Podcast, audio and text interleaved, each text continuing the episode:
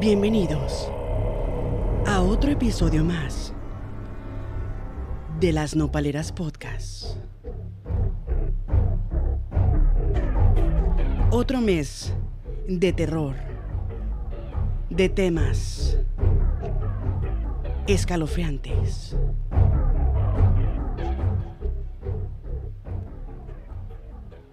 ¿Qué tal? Los saludos a su amiga Simone Gámez Acosta de las Nopaleras Podcast.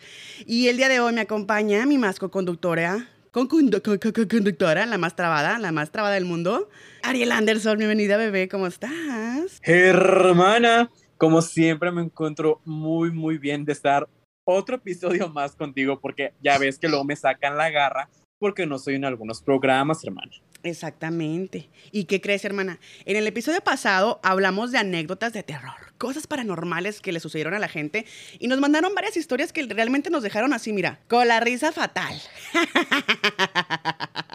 y no solamente porque fue puro verbo, porque la neta ni yo me la creo. Vayan a escuchar el episodio anterior y además mucha gente me está mandando la bonita mensaje y me sigue mandando anécdotas y quieren segunda parte de esas historias paranormales, hermana, déjate cuento. Hermana, pero lo que no sabe la gente que nos escucha, que tuvimos que grabar dos veces ese podcast, hermana, porque no saben lo que nos pasó en media grabada o al medio al media hora que estábamos grabando, de repente es un me saca y yo soy la más desaparecida.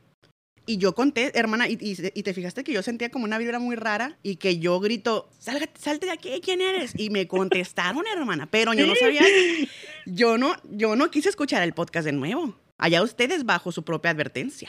No, yo tampoco lo escuché, güey, porque yo también te dije, güey, ¿qué, ¿qué está pasando? Entonces, de hecho, mi roomie está aquí conmigo. Entonces, tú dices, ¿quién eres? Y no sé qué, y te contesta. No, hermana, yo no quise ni, ni, ni escuchar nada. Dije yo, no, no, no, yo no me voy a meter en esos pedos, pero algunos de los temas y topics que nos mandaron en las redes sociales estaban muy clavados, interesados en saber y que el día de hoy les traemos un experto y pues nos va a contar muchas anécdotas, muchas cosas y nos va a dar tips y consejos. Y es una de las profesiones reconocidas en todo el mundo, hermana, de las más antiguas. Y no es la carpintería, Di. No, claro que no. Estamos hablando de la brujería, hermana. De la brujería. Y para eso tenemos invitado especial el día de hoy. Así que démosle la bienvenida a nuestro hermano, Vicente Esotérico Oficial. Hola, ¿qué tal, Simón? Muy buenas tardes, muy buenas noches, Simo- Simone, Ariel, muy buenas noches, las no paleras, buenas noches, Vicente Esotérico Oficial, a sus órdenes. Pues aquí estamos eh, reunidos en este, en este bonito medio del Zoom, porque la gente nos ha mandado muchos mensajes queriendo saber, y más nosotros que somos bien opaleros, ¿qué es la brujería? El- en sí, la brujería tiene mucho significado, es el, ar- el arte prohibido, muchas personas que nacen con ciertas cualidades. Personas que la brujería puede manejar diferente tipo de entidades, santos, demonios, muertos, espíritus, maestros ascendidos, incluso energías oscuras, energías tridimensionales, se le puede decir incluso.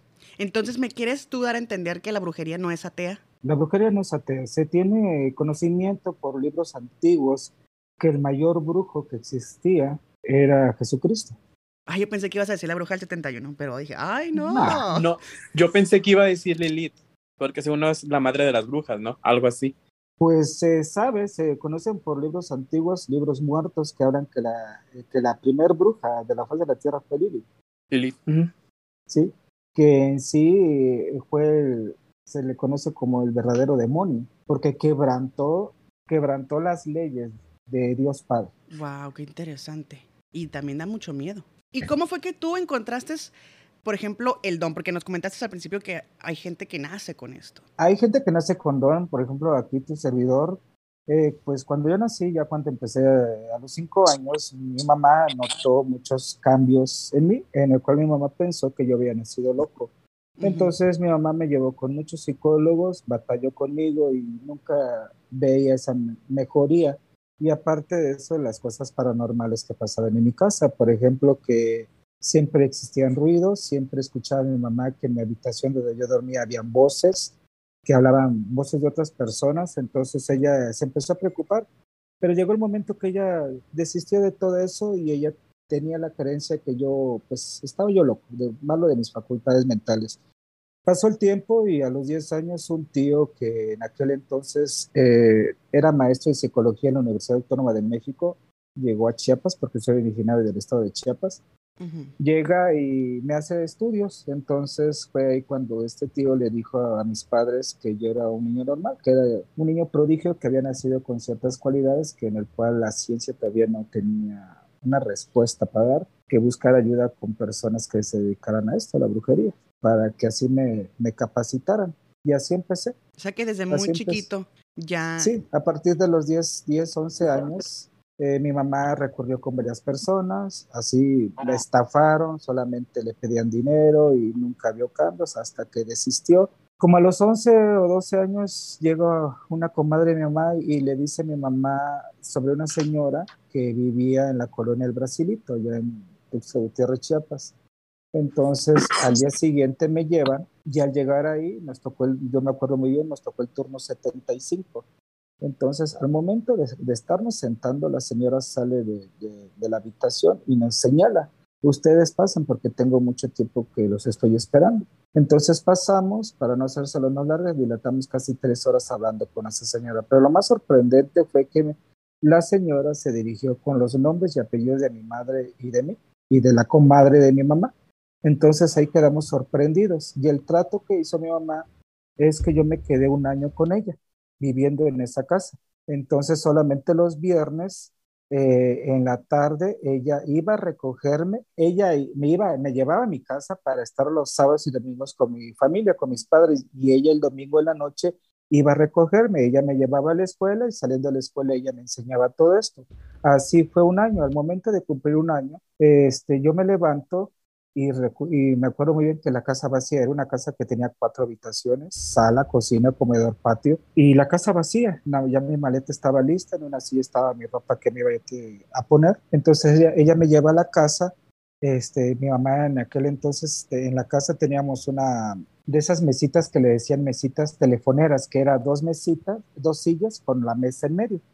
Entonces mi mamá se sienta en una silla, la señora se sienta en otra, platican y la señora deja un pañuelo rojo, entonces ya la señora me dijo que ya se iba. Entonces antes de irse ella me hizo unas señales en la frente y me dijo que me cuidara yo mucho porque yo era un pilar muy importante. Hasta hoy en fecha no sé qué significa ese mensaje que me dio ella. Cuando ella me hizo esos símbolos en la frente me dolió mucho y me ardió, sentí yo como fuego y se fue la señora. Entonces al, al voltear mi mamá se da cuenta de su pañuelo, pero al abrir la puerta la señora había desaparecido, porque vivíamos en aquel entonces en la casa, eran calles grandes que para doblar a una esquina pues tenías que caminar. Entonces dice mi madre, pues mañana vamos a llevarle queso y crema del rancho. Entonces al día siguiente igual mi mamá y su comadre y el chofer y yo nos vamos. Oh, sorpresa. ¿Cuál fue la sorpresa que cuando llegamos la casa, haz de cuenta que era una casa abandonada, todo el techo estaba ya caído, el jardín de enfrente había mucho matorral. Entonces mi mamá se baja, toca la puerta de al lado y sale un señor y, mi mamá le pregunta, disculpe señor, la señora Alicia. No, aquí no vive nadie. Es que aquí al lado había una señora que curaba y que sanaba, que, que era brujita. No, señor, esto está muy equivocado. Esta casa tiene más de ocho años abandonada porque está intestada. Entonces, es una historia que solamente mi madre, su comadre, mi mamá, el chofer y yo y mi familia sabemos que es difícil de creer, pero nosotros vivimos en carne propia.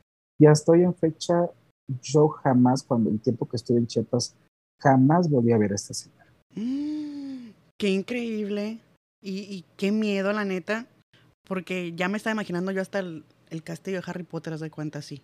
El que, es una historia que te dices tú como que, ¿qué está pasando? Que, que, realmente a lo mejor a veces la, la, fantasía supera la realidad y en este caso, pues obviamente toparse con eso sí es algo muy chocante que es difícil de creer.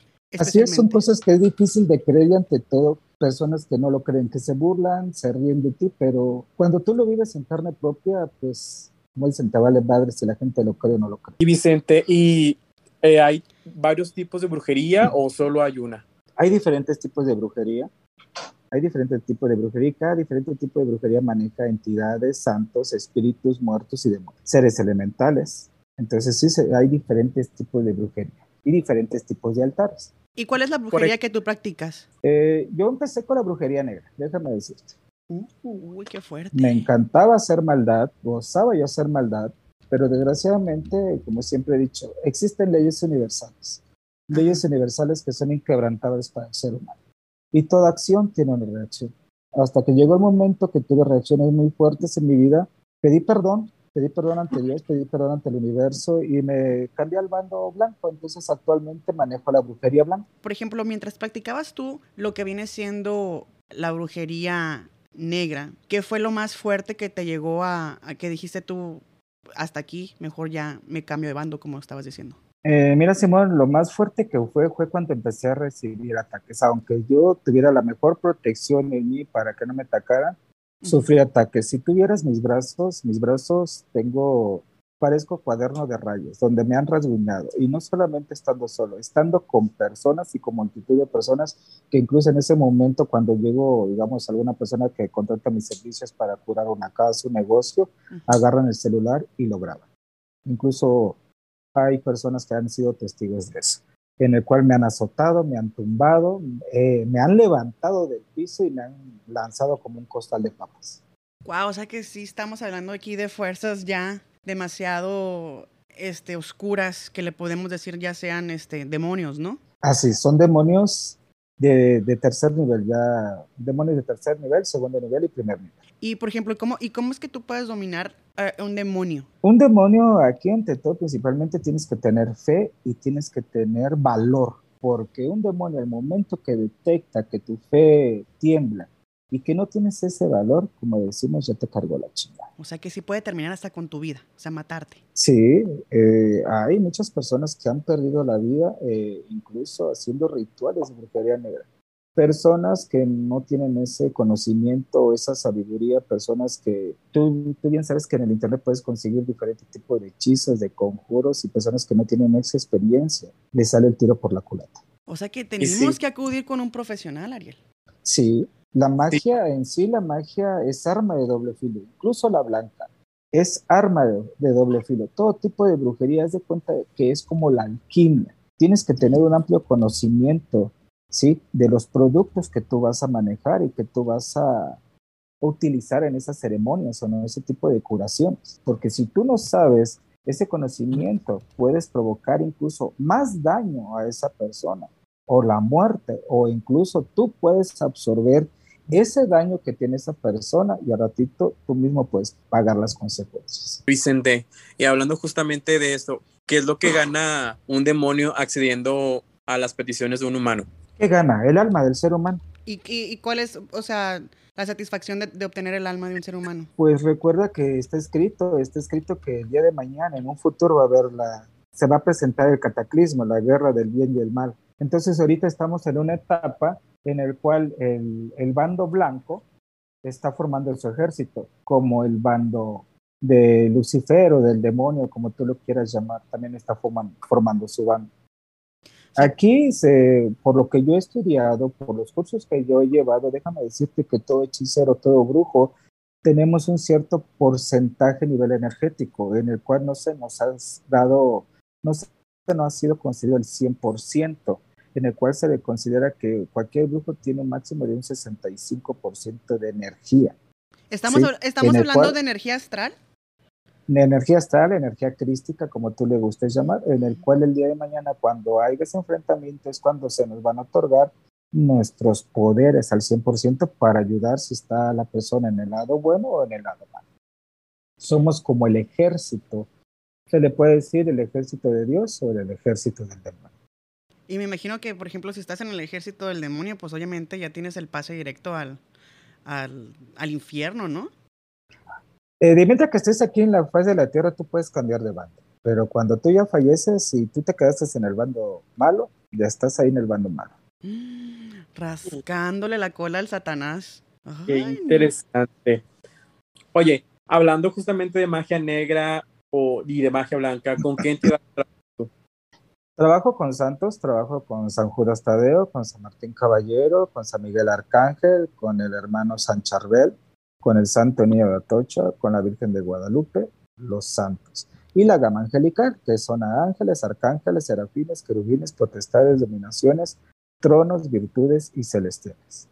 Pues, y aparte de eso, también trabajo con muertos, trabajo con seres de luz, trabajo con la Santa Muerte, sí, que este, y trabajo con seres elementales. Por ejemplo, aquí en el caso de la Santa Muerte, porque yo sé que mi masco conductora, Ariel Anderson, él es devota de la Santa Muerte. ¿Hay alguna, hay una, alguna forma de que, de si tú no le cumples a la, a la Santa Muerte, tenga y se cobre con algo valioso o así? Eso es mentira. La Santa Muerte es ciega, sorda y muda. Ok. Sí, la muerte no te va a cobrar nada. Todo eso lo que dice, que se ha dicho como teléfono descompuesto, que la muerte, que la muerte es mala, que la muerte es posesiva, que la muerte es celosa, que la muerte así como le pides le quitas, es pura mentira. Tú mismo te condenas. Si tú le prometes algo a ella, le tienes que cumplir, porque eres de tu propia boca que tú le estás prometiendo algo a ella o él, porque en sí la Santa Muerte no tiene sexo. Hay personas que lo consideran que es hombre, hay personas que lo consideran mujer.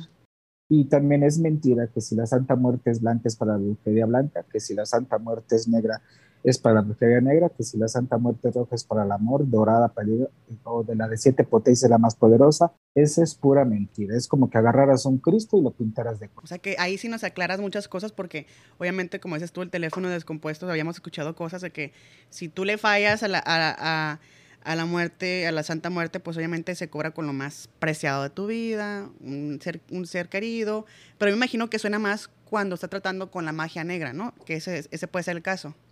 Así es, así es, ¿por qué motivo? Porque la persona en la magia negra siempre, siempre se violan las leyes universales. Entonces recuerda que las, las leyes universales es inquebrantable para el ser humano.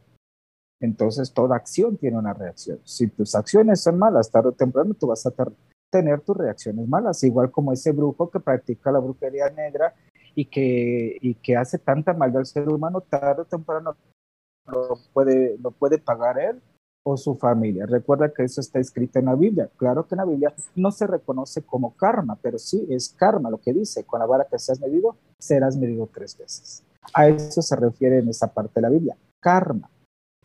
Órale. Vicente Esotérico Oficial, pues estamos aquí contigo, estamos contando, eh, estamos más bien este, definiendo un poquito de los tipos de brujería, de lo que de lo que sabemos, de lo que no sabemos, y me gustaría también eh, hacer, pues tenemos muchas preguntas, pero darle la oportunidad de que el, público este, mande sus preguntas, y algunos ya nos mandaron las preguntas anteriormente tempranísimo, porque pues obviamente eh, ya sabe que nos manejamos en las redes sociales y ahí les preguntamos nos mandaron algo muy en particular, que en una de las personas, una de las personas que nos contestó que él ha ido a visitar varios brujos o varias brujas, dice que según le han dicho las brujas, que no le pueden hacer brujería, que según está cruzado de nacimiento. ¿Qué significa estar cruzado de nacimiento? Cruzado significa que tiene una protección, que trae una protección muy fuerte, eh, en el cual ese cruzado se puede hacer con padre y madre o por abuelos, o por dos brujos dos brujos en el cual esa persona se cruza ante el altar. Entonces, esa persona nunca jamás en su vida le van a poder hacer daño. Ok, Aitor nos mandó como una anécdota muy medio cortita, te la voy a redactar porque este, le pareció muy interesante que tuviéramos a un experto en el episodio del día de hoy. Eh, él es Aitor y dice, tengo una amiga que su familia sí son creyentes de la santería, brujería, etc. Bueno, su abuela estaba chava y era como una bruja fuerte, aunque no tomó el término bruja. Bueno, el punto es que la señora es muy buscada por acá donde vivo porque hace muy buenos trabajos. De hecho, se cuenta que su papá de la señora era Nahual. Una de tantas veces me contó la historia de una, de una familia que le fueron a buscar por porque la esposa, la mamá, tenía como estados de crisis donde la señora desconocía a todo mundo y se ponía muy agresiva. De hecho, pensó que era esquizofrenia o algo por el estilo, porque al menos eso fue lo que la diagnosticaron los doctores. Pero tenía fluctuaciones de lucidez, o sea, no siempre estaba en ese estado. O mejor dicho, no se pone así. La señora en sus estados de arranques veía a una persona que le daba órdenes.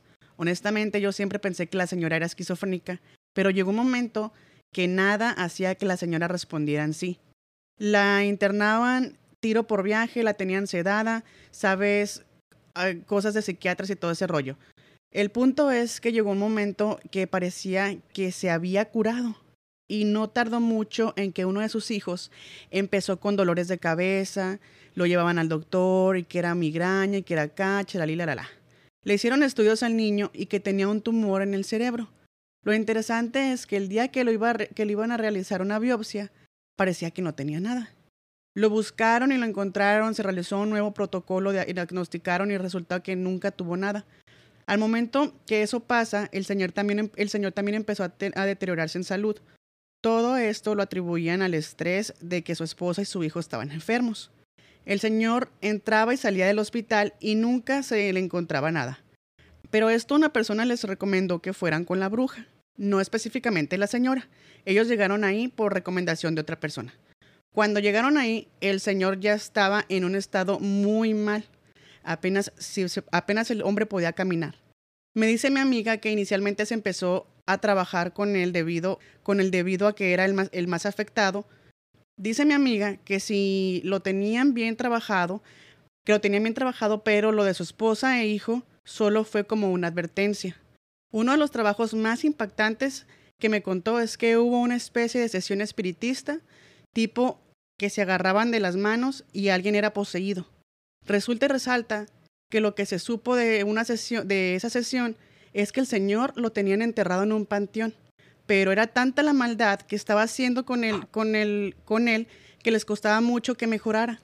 Me contó mi amiga que en vez que una vez estuvo bien, como dos días, y solo fue como para arreglar las cosas que tenía pendientes. Luego de eso se deterioró cada vez más su salud y que hasta alucinaba. Suponía que si lo desenterraban al Señor mejoraría, pero me dijo que eran tantas personas que lo trabajaban que era muy difícil saber el lugar exacto.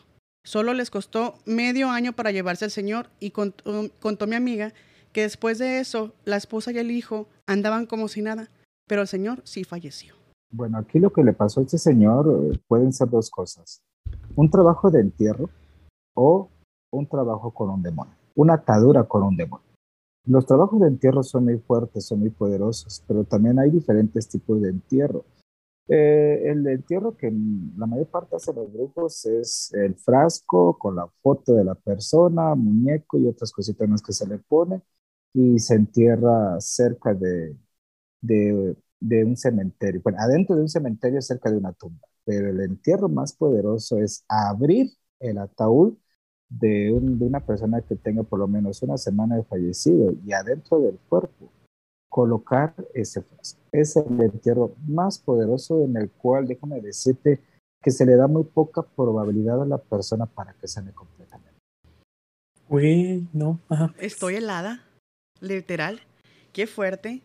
Y, mientras yo redactaba esa historia, que de hecho muy, muy, muy bien redactada, gracias a los muchachos que esta vez sí pusieron atención y me mandaron su historia escrita mejor, muchísimas gracias. Pero mientras yo leía esto, eh, surgía otro caso muy similar en, en, mi cabeza, que, lo, que de hecho la señora fue entrevistada por otro podcast que se llama La Terapia, con mi madre, la María Gámez, y fue un caso muy similar demasiado similar que la verdad que, que sí estoy impactada. Que, que yo no creía, era muy incrédula en estas cosas, pero la verdad que cada vez que yo relaciono historias con, con esas historias y que no solamente se repiten una y otra vez, te quedas impactado, te quedas helado. Sí, sí, quedó impactado y más lo que le pasó a este señor y a la esposa y al hijo es porque el señor, eh, mira, en la brujería, cuando una persona le manda hacer un daño de brujería a una persona, el daño no crece de la noche a la mañana, lleva tiempo, pero cuando esa persona no busca ayuda para que le quiten este daño, el daño va creciendo poco a poco. Llega el momento que esa persona se convierte en un parásito, en un parásito energético y empieza a contagiar a las personas que están a su alrededor. Es lo que muchas personas no saben. Por ejemplo, Simone, digamos, si tú tienes un novio y ese novio tiene brujería, y si tú tienes relaciones sexuales, por medio de las relaciones sexuales, tu novio te está contagiando ese daño de brujería y al ratito no va a ser él, sino que él y aparte. Uy, ahorita que somos muy promiscuas, hermana. Es lo que no saben muchas es lo que no saben muchas personas. ¿sí? Hay personas que se le da el costo y a veces por no querer gastar o a veces porque se les hace caro, pues dejan pasar tiempo.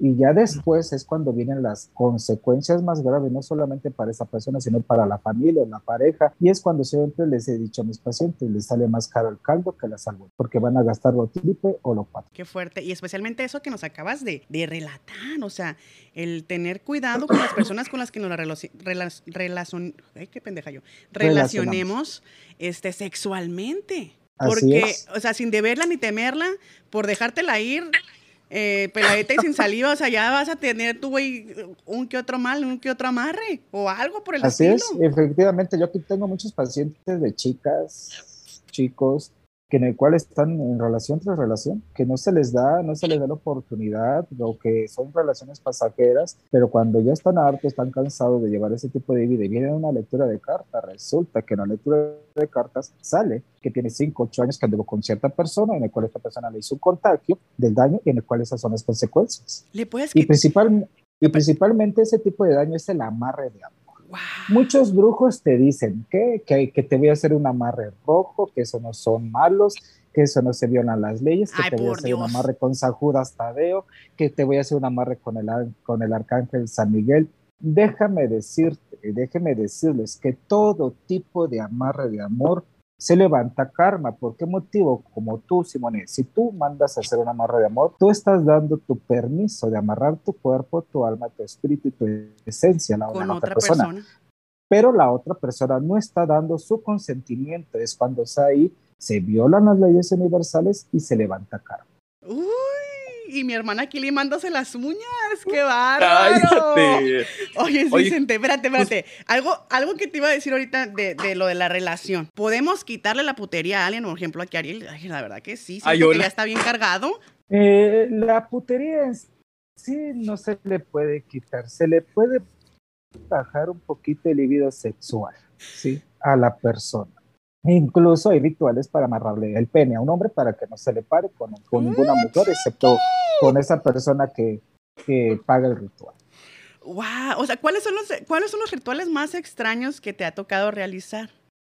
Eh, los rituales más extraños que me han tocado tiene como aproximadamente 10 años que aquí en Guadalajara me contrató una persona, una, una señora de huevos, porque una señora que tiene un carácter de la chingada, que supo de mí y por, por parte de un abogado me llevaron a su casa y me dijo, tú eres Vicente Esotérico Oficial, sí, a sus órdenes. ¿En qué le puedo servir? Pues dime tú, a ver qué tan chingón eres, cabrón. Entonces yo siempre cuando voy a ver una casa, un negocio, tengo que fumar, porque es como mi esencia para que yo me concentre. Eh, le dije a la señora, ¿puedo fumar? Si quieres, acabate la cajetilla de cigarros. Y me dio un cenicero, prendí el cigarro, empecé a hacer el recorrido de la casa y resulta que en la habitación de la señora habitaba un demonio. Un demonio que cada vez que había luna menguante, ese demonio abusaba de sexualmente, sexualmente. Y eso me lo dijo la señora, porque cuando ya terminé, cuando yo ya terminé hacer el recorrido y le dije a la señora todo lo que percibí y, y pude ver en esa casa, la señora me dijo, mis respetos para usted. Tú, pinche chaparrito cabrón, si eres de huevos cabrón. Y me acabas de decir lo que sí es cierto, porque no tienes idea de las personas que he visto y pura mentira y engaño. Y en esa casa sí había una energía horrible, horrible. Incluso en ese momento que estábamos haciendo el recorrido, la señora, la señora la levantaron, la levantaron del piso y la tumbaron en la cama y, le bajaron el, el calzón. Y habíamos como ocho personas en ese preciso momento. O sea que ustedes fueron testigos de un, de un acto sexual paranormal. Así es, así es. Qué fantasía. Así se va a llamar este episodio. Qué intenso, qué fuerte. Mira, ya estoy, estoy roja, eh, estoy roja, literal, y me siento caliente, pero no de, de calentura aquella sino que de, del shock, de que, qué chocante, que hasta miedo tener intimidad contigo misma, o sea, ya me da miedo masturbarme y sentir que un demonio me va a querer coger. Ándale. Ay, no, no, no, así No, un demonio para que entre en ti, para que entre en tu casa, en tu negocio, tiene que ser depositado. Un demonio no puede entrar por entrar así tan fácil. Tiene que tener esa invitación, tiene que, que, que la persona te este, ayude a que penetre en esa casa, en ese hogar, en ese negocio para que empiece a hacer su trabajo. Miranda nos acaba de mandar una pregunta, nos está preguntando si hay otras alternativas sin recurrir a la magia negra o, o vudú. En sí, aquí depende de cada uno de la persona de la fe. Sí, y recuerdo también que ah, la brujería maneja diferentes tipos de instrumentos. En el vudú pues se maneja sacrificios, sacrificios de animales, sacrificios de personas, como en la santería. Entonces, pues ahí también estás violando las leyes universales, porque aunque sea un animal, aunque sea un gato, le estás quitando la vida. le estás quitando la vida, cosa que a ti no te corresponde. Ay, no, qué fuerte. Y esto se ve mucho, por ejemplo, en aquellas partes de África, en Cuba y donde practican este santería y todo este rollo también, ¿no? Sí, en todas partes, ya aquí en general así en todas partes. Principalmente, déjame decirte que aquí, aquí en Guadalajara, donde yo vivo, la mayor parte de eso de sacrificio de animales y todo eso, eh, se ve mucho en la santería. Oye, Ariel, ¿te acuerdas del panteón que visitamos en Guadalajara? ¿Cómo se llama? Ay, no sé, no recuerdo el nombre, pero es donde, donde está el vampiro enterrado, ¿no? Que el Belén.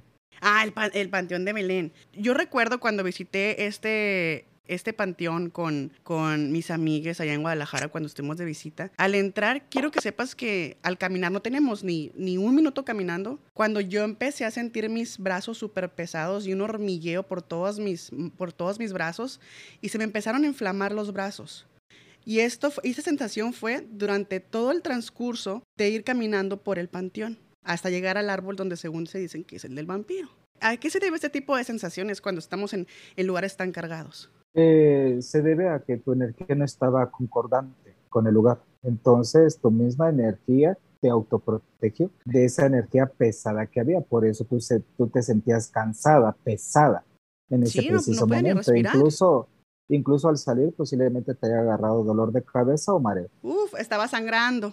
Me estaba sangrando, literal. Efectivamente, es, es porque tu, energía crística te protegió en ese preciso momento. O sea que yo también puedo tener una, o sea, o sea, eso señala que tengo una protección. Así es, una protección que pueda venir de un familiar fallecido, de algún arcángel, de algún santo. Pues me protejo, me protejo, me protejo. Mm. Eh, otra de, de, de, las preguntas que nos han mandado, por ejemplo, regresando al, al, al tema de los amarres, que es uno de los temas que más me imagino que frecuentas en, tus visitas, ¿no?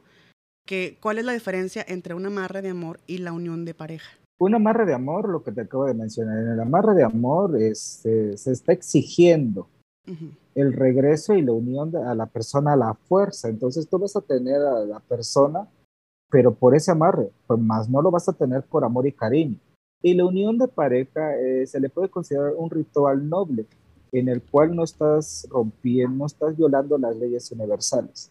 En, el ritual de unión de pareja se está pidiendo al universo, a los seres, a los seres con que se trabaja en el altar, que esa pareja tenga futuro, que esa pareja tenga unión, que haya amor, cariño, eh, sexualidad entre ellos dos. Me imagino que de donde inició el amor, ¿no? Y que, por ejemplo, que tuvieron, tuvieron, por ejemplo, pues un disgusto o algo y que más o menos las cosas no estaban yendo bien y le están pidiendo al universo más bien que vuelva a hacer esa unión que se dio desde un Así inicio. es que recapaciten, que recapaciten ambas partes, que reconozcan sus errores y que ese amor que hubo ese día nuevamente renazca. es, como echarle la, es como echarle leña al fuego otra vez y que esa pasión, lujuria, deseo sexual entre ellos dos se active nuevamente. Ah, eso sí es bonito, eso sí me gusta, eso sí me late, la neta. Y más bien porque es un acto de amor. Así es, un acto de amor en el cual ahí no se, no se está obligando que regrese la persona a la fuerza. Y ahora, vamos a lo bueno. Aquí, ¿cómo podemos este, taparle el hocico a todos los chismosos, chismosas, envidiosos y envidiosas? ¿Cómo taparle el hocico a, los, a estos chismosos argüenderos? Mira, hay un ritual bueno que lo compartí hace poco en mis transmisiones de lecturas del tarot. Estoy tomando nota, ¿eh? Puedes conseguir, puedes, puedes comprar veladoras de San Alejo veladoras de retiro o veladoras de tapaboca. En un recipiente o cuenco de madera o de cerámica, menos metal, vas a agarrar un poco de tierra de panteón, le vas a poner un poco de aceite del negro destructor, le vas a poner un poco de aceite del retiro y agua de San Ignacio de, Loyola. Lo vas a revolver, vas a formar como una pastita y en otro recipiente vas a poner tierra de panteón seca. Vas a agarrar cualquiera de esas veladoras, vas a agarrar ese ungüento en el cual tú lo preparaste y vas a vestir la veladora. Vestir es la petición que tú vas a hacer. Vas a agarrar la veladora entre tus manos y vas a empezarla a sobar de arriba hacia abajo, de arriba hacia abajo. Y cuando tú la estás sobando vas a decir, yo visto y consagro esta veladora. para que cumpla su función y su deber. Él, y ahí le vas a decir el verbo. El verbo es el conjuro que sale de tu corazón, decirle, quiero pedir que este hijo de la chingada o esta hija de la chingada se aplaque, se acalme, se retire de mi vida, se calle de, que se calle por siempre de todo lo que me está difamando, diciendo y metiéndome en problema.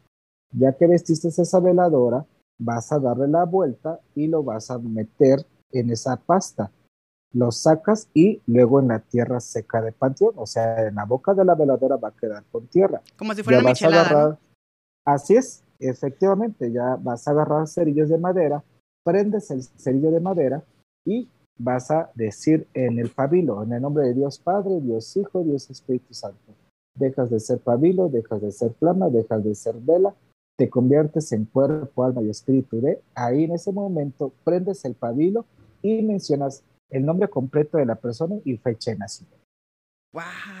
¡Qué interesante! Y más, si tienes una foto de la persona, pones la uh. foto y encima de la foto el nombre, eh, la veladora.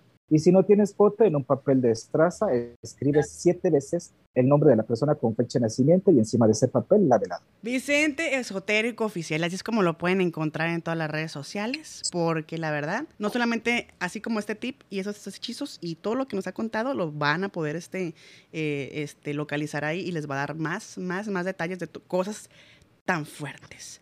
Ahora otra, otra pregunta que me han hecho mucho es cómo podemos identificar las señales de que hemos sido víctimas de un embrujo. ¿Cuáles son las señales? Eh, las señales son varias. Uno, eh, en el cual tú ves un cambio repentino en tu vida. Cuando ya el daño de brujería empieza, empieza a agarrar fuerza, eh, tú, tu vida da un giro de 360 grados. Si tú estabas bien económicamente y empiezas a tener problemas económicamente, empiezas a tener problemas en tu matrimonio, en tu pareja, empiezas a tener problemas de salud, pero así repentinamente, entonces ahí hay señales que posiblemente seas víctima de brujería. Wow, qué fuerte. O sea que los, yo digo que los cambios son evidentes, ¿no? Cuando piensas, cuando es cuando dices tú, ay, me levanté con el pie izquierdo, ay, todo lo que estoy haciendo me está saliendo mal. No, cuando te salen malas cosas es cuando no es daño de brujería, son por tus acciones y tomas de decisiones, pero esos cambios no se presentan tan rápidamente, eso lleva un proceso de tres, cuatro meses. Ah, cuando empiezas a notar esos cambios. De un daño de brujería, de cuenta que cuando te hacen un daño de brujería, tiene una etapa de crecimiento, de madurez ante el altar, que empieza de un mes y medio a dos meses. Es cuando ese ritual o ese daño agarra fuerza y empieza a perjudicar a la persona.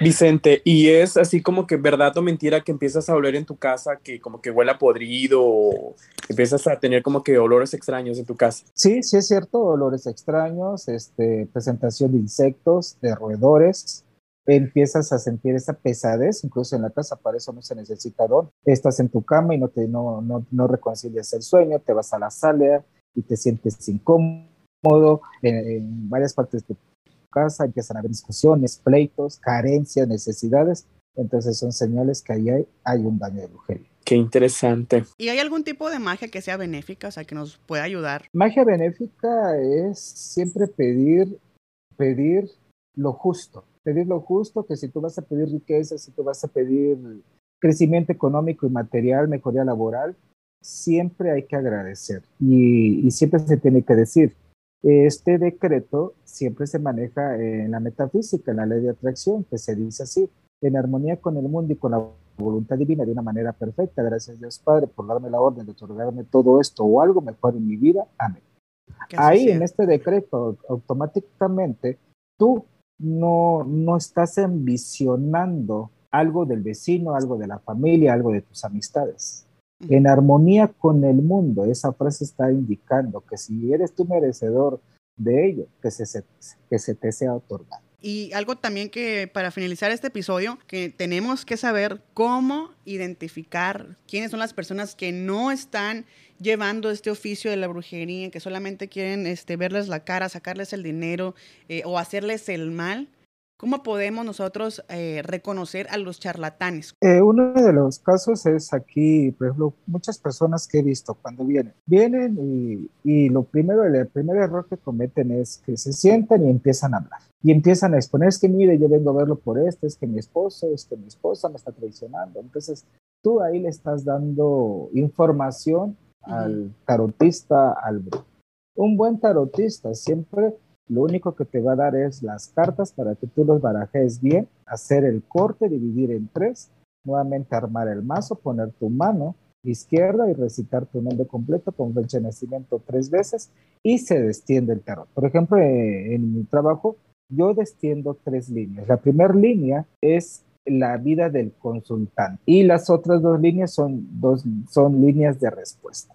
Entonces hay brujos que te empiezan a hacer preguntas, preguntas.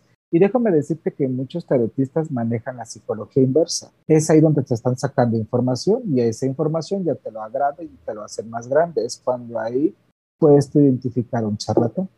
O sea que tu, tu recomendación sería que cuando visitemos este tipo de personas o personas que se dicen eh, ser este, brujos, espiritistas, santeros, lo que sea, tú tienes que mantener, por ejemplo, el silencio y dejar que, el silencio. que ellos... El silencio y que ellos te digan. Aquí lo único que tú tienes que decir es tu nombre completo y fecha de nacimiento. y alguna pregunta concreta y concisa. ¿Alguna otra pregunta que tengas tú, Ariel, para Vicente? Fíjate que yo, yo nada más quería preguntarle que, qué tipo de barajas, o sea, si era la baraja española, el tarot. En sí yo manejo diferentes tipos de tarot. Manejo el tarot egipcio, el tarot del amor, el tarot de la muerte, el tarot de vidas pasadas, el tarot de mensaje de los ángeles, el tarot del círculo de la vida, en sí son diferentes tipos de tarot, pero también eh, hay muchos tarotistas que tienen la costumbre de, de, comprar sus cartas y ya, y ahí y se, empiezan, se empiezan a dedicar a leer las cartas, sino un buen tarot, aunque como siempre he dicho, es papel impreso, un buen tarot para que hable, para que hable tiene que ser curado con un muerto. ¿Cómo es eso, curado, con un muerto? Ah, Bueno, aquí la, la madrona, se le llama madrona, es una persona que ya tiene un amplio conocimiento en la brujería y es una persona que tiene esa cualidad de poder curar no solamente los tarot, sino que también los instrumentos que se maneja en el altar. La madrona, eh, tú llevas tu mazo de cartas, claro que te cobra ahí una cantidad buena para que te cure todos tus tarot. Esa madrona, pues, es una persona que tiene poder económico, material incluso también poder eh, con personas en el cual está eh, la curación del tarot. Eh, hay muchas personas que curan diferente, pero esta persona que me cura a mí mis tarot, que tuve la dicha de conocerlo, eh, haz de cuenta que esta persona manda pedir la piel de la espalda de una persona fallecida. Entonces el tarot se envuelve, se envuelve primero con hierbas, lo envuelve con hierbas, luego lo amarra con diferentes tipos de listones, luego lo, le coloca bolsas de plástico transparente para que no se vayan a mojar. Ya de ahí lo, ella lo mete eh, ya en un preparado de diferentes lociones. Ya la piel del muerto ella ya lo tiene preparado también con hierbas y lociones y polvos y ya lo enrolla, enrolla los tarot ahí en la piel del muerto. Ya que quedó como un tamal porque los amarra, ella lo lleva al panteón y lo entierra. Y ese tarot tiene que estar enterrado tres meses Pasando esos tres meses, ella ya saca ese bulto, es cuando ahí el tarot ya está curado por los muertos. Entonces, sí, un buen tarot y un buen tarotista, el tarot es el muerto el que viaja para que traiga esa información. Wow, cosas que aprendemos aquí en los Nopaleras Podcast. Interesante, la verdad que sí, que tenemos, sí nos va, sí nos va, este, sí nos urge hacer lo que viene siendo la segunda parte porque está demasiado interesante el tiempo es cortísimo y sin duda pues hemos aprendido que es, no, no es fácil definir la brujería y especialmente porque existe una extraordinaria variedad de quienes lo practican, así como Vicente Oficial, Esotérico Oficial, que lo pueden encontrar en Facebook. Y pues este es un, mundo, es un mundo totalmente oculto que, que, que, se nos ofrece para nosotros pues conectarnos con el más allá y, y recibir preguntas, protecciones, y antes de irnos, Vicente, quisiéramos que, que nos des una, pues una recomendación, un tip, un consejo y, y, nos llenes con tu sabiduría. Un consejo que les puedo dar a las personas es un buen talismán que yo le tengo mucha fe y que he visto no solamente en muchas personas, es el pentagramatón de, de cinco puntas o la estrella flamingera. Hay que comprárselo, si se lo pueden conseguir hecho de de siete metales, mucho que mejor. Y si no puede, el de plata. En mi página de Facebook de Vicente Esotérico Oficial, solamente es cuestión de buscar, ahí está el video para que vean las personas cómo poder consagrar, activar y recitar ese mantra para ese talismán y poderlo activar. Es un talismán celoso en el cual cuando ya se encuentra consagrado y activado, nadie te lo puede tocar, ni hijo, ni pareja, nadie, porque si lo toman con los dedos de, con los dedos de, de la mano, automáticamente se pierde esa consagración. Si roza la piel de una persona con el talismán, no hay problema, pero si la persona la agarra, se pierde. Entonces el talismán te lo tienes que quitar, enterrarlo en, un jardín, en una planta y tenerte que comprar otro talismán y volver a hacer el mismo procedimiento. Y el consejo que les doy es que ahorita en mi canal de, en mi canal de Facebook, muchas personas tienen muchas falsas creencias que piensan que el tarot te va a predecir el tarot no te predice. Ok, el, el, tarot solamente te da respuestas. Te da respuestas basadas a tus acciones y tomas de decisiones que estás o que has realizado. Y está en ti tomar lo que realmente te convenga o te corresponda. Así es, el tarot sirve para eso, para ver si te estás equivocando, para ver si estás cometiendo errores, para ver si estás tomando caminos equivocados o para ver si hay peligro o para ver si hay alguna persona que te hizo algo. ¿Algún número de teléfono? Que te prediga, perdón, que te prediga el futuro, para mí es pura. El futuro es incierto. ¿Algún teléfono, Vicente, donde la gente que nos está escuchando en otros países eh, pueda contactarte y, realizar alguna, algún ritual o una lectura de tarot contigo? Claro que sí, aquí dentro de la República Mexicana mi número telefónico es el 33 22 68 89 49, solamente es, pura, puro WhatsApp. Y de otros países van a poner el prefijo más 52 33 22 68 89 49 pues ya está, ya lo saben. Eh, contáctense con Vicente, Esotérico Oficial, en las redes sociales y a través de su número telefónico de WhatsApp para cualquier pregunta. Muchísimas gracias, Vicente, por haber estado con nosotros el día de hoy y aclarado demasiadas dudas y preguntas que tuvimos el día de hoy. Al contrario, muchas gracias a ustedes, Simone y Ariel. Muchísimas gracias y les mando un fuerte abrazo y muchos éxitos y bendiciones para ustedes en este programa de las no palera. Muchas gracias, Vicente. La verdad, este, este tema está muy, muy interesante. Igual, ya sabes, como en la despedida, eh, pidiéndole a la gente que nos siga en redes sociales, este, Facebook, TikTok, Instagram, como las no paleras podcast. Así es, muchísimas gracias por sintonizarnos y escucharnos. Estén pendientes porque se vienen cosas muy grandes en Derramando el Té próximamente.